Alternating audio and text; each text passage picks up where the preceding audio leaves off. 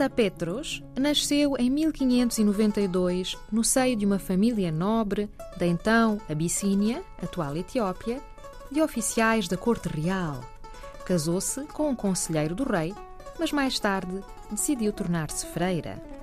Ficou conhecida por ter resistido à conversão ao catolicismo romano decretada pelo rei.